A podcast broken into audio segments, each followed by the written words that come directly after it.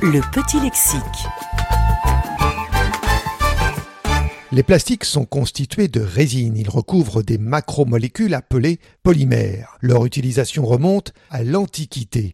Les Égyptiens employaient des colles à base de gélatine d'os, de caséine de lait ou d'albumine d'œuf.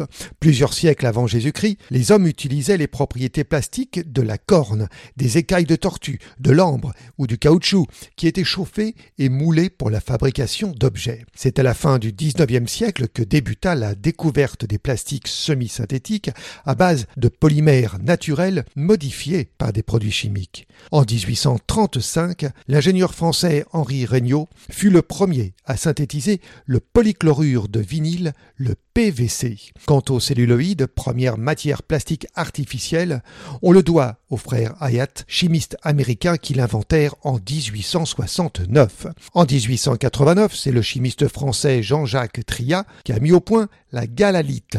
Il eut l'idée de durcir la caséine du lait avec du formol.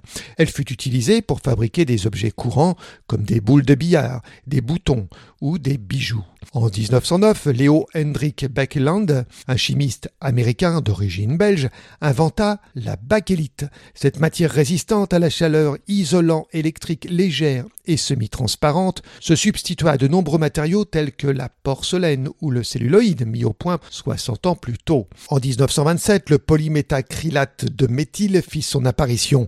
Très résistant et transparent, il fut commercialisé sous les noms de plexiglas et d'altuglas. Le polystyrène et le polyamide, premiers plastiques techniques à haute performance, furent inventés en 1930 par le chimiste américain Wallace Carothers.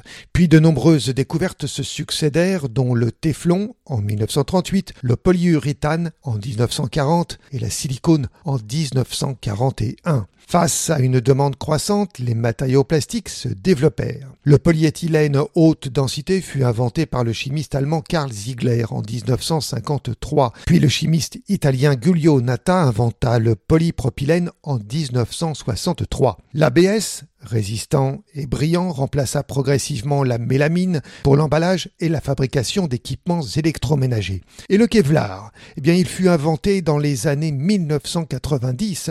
Polyamide très résistant au choc et au feu, il rentra dans la fabrication des gilets et vitres pare-balles, des casques et des vestes des sapeurs-pompiers ou des gants de cuisine. Les plastiques sont devenus des matériaux sophistiqués et de haute technicité. Actuellement, la priorité est à leur recyclage qui un enjeu environnemental majeur.